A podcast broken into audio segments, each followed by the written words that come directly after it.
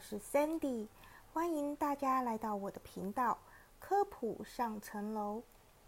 今天和大家来聊聊 mRNA messenger RNA 信使 RNA 疫苗。目前已获美国入境认可的疫苗，包括有辉瑞 BNT、莫德纳、交生、AZ、中国国药以及科兴疫苗。辉瑞和莫德纳是属于 mRNA 疫苗，娇生 Johnson Johnson 和 AZ 用的是腺病毒载体技术，而中国国药以及科兴疫苗是减毒疫苗，它用的是减活载体技术。至于高端联雅和美国 Novavax 诺巴维克疫苗，他们所用的技术是极蛋白技术。但是是尚未被入境认可的疫苗，而今年二零二一年八月二十三日，FDA 已正式核准辉瑞 BNT 的疫苗，这也是第一个正式核准的 COVID-19 疫苗。为什么 mRNA 疫苗在 COVID-19 会如此成功呢？同样是针对病毒，那 mRNA 疫苗。它是不是可以应用到流感疫苗呢？mRNA 疫苗与其他类型的疫苗相比，有几个优点：开发时程比较快，而且相对有效。为什么开发时程相对比较快呢？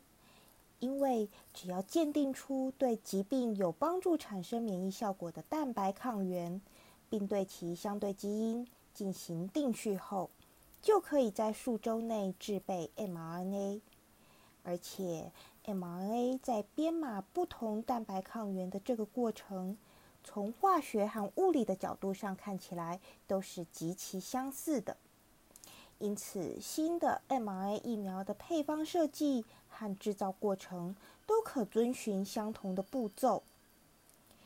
第二个优点是，mRNA 疫苗跟带有缺陷型病毒载体的疫苗相比，可能更有效的预防 COVID-19 哦。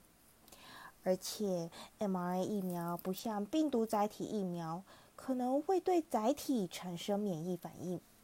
在这方面，mRNA 疫苗比较像 DNA 疫苗，但是它又不像 DNA 疫苗，可能有极小机会。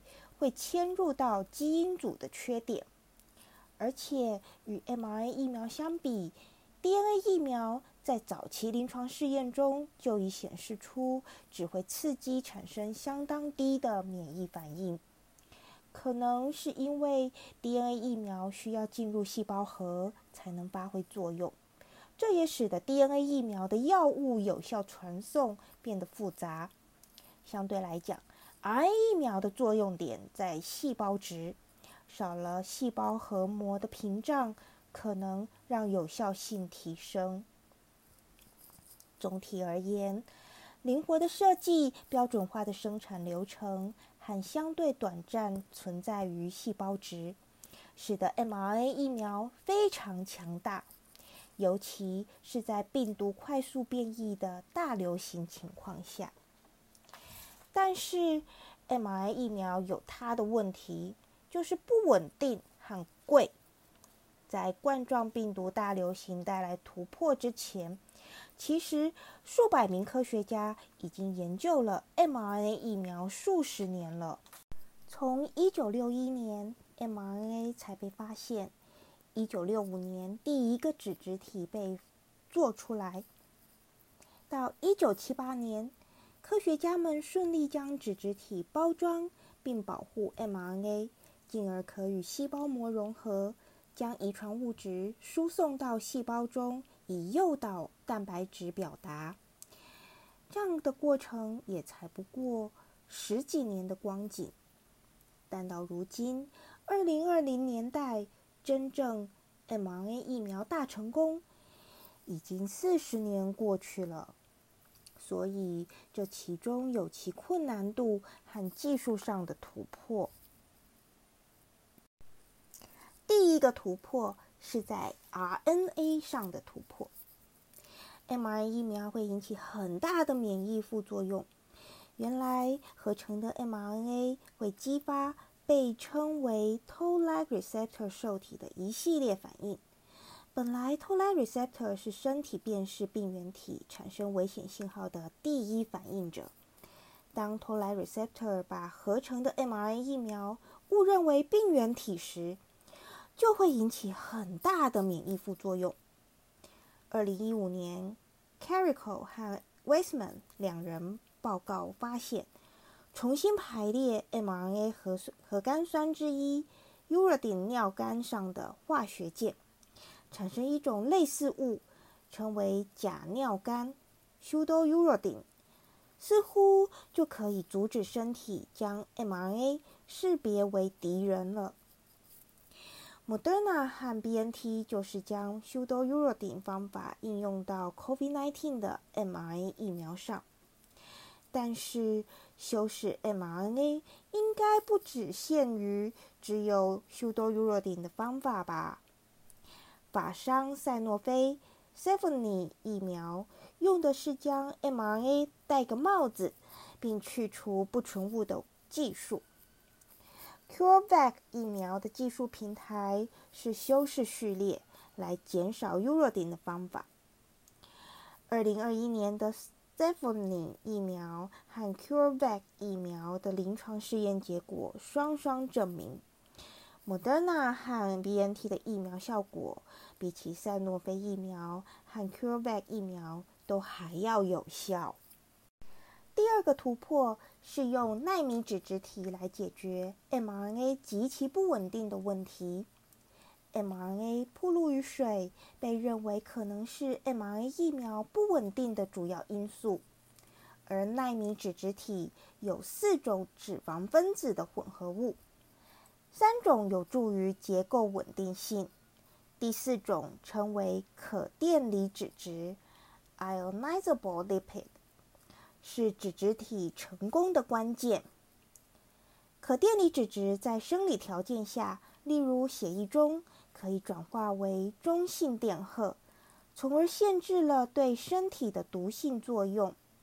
而且，这种含四种脂质的纳米脂质体可增长其药品在药房货架上存放的保存期限，并且可保持其在体内的稳定性。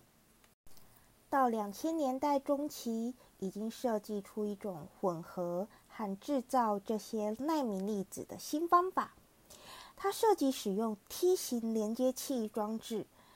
该装置将溶解在酒精中的脂肪与溶解在酸性缓冲液中的核酸结合起来，帮助生产。所以啊，这两大突破解决了 RNA 不稳定，降低了制造成本，降低免疫副作用。提升药效和效期。如今，制药公司正竞相将在 COVID-19 疫苗中非常成功的 mRNA 技术应用于流感疫苗。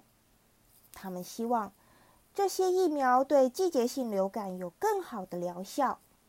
现有的疫苗是以减活病毒或重组蛋白为基础。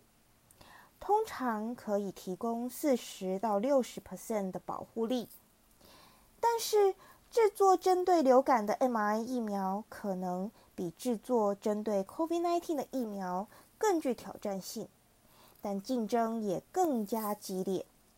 光在美国就已经有九种流感疫苗可用，目前在临床上的产品就有三种：Moderna 的 mRNA 一零一零。是做出四价血凝素 （hemagglutinin） 的 mRNA 产品，赛诺菲的 MRT 五四零零、MRT 五四零一是做出一价血凝素 （hemagglutinin H 三 N two） mRNA 产品，Pfizer 辉瑞的 PF 零七二五二二二零。是做出一价血凝素 （hemagglutinin H1N1） 和 B，再让它组合成二价跟四价的 mRNA 产品。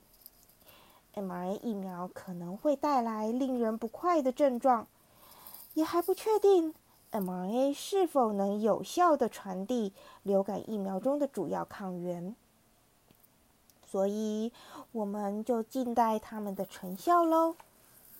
好啦，今天的科普上层喽有没有让你更了解 mRNA 疫苗呢？希望你喜欢今天的 podcast，记得要订阅哦。拜拜。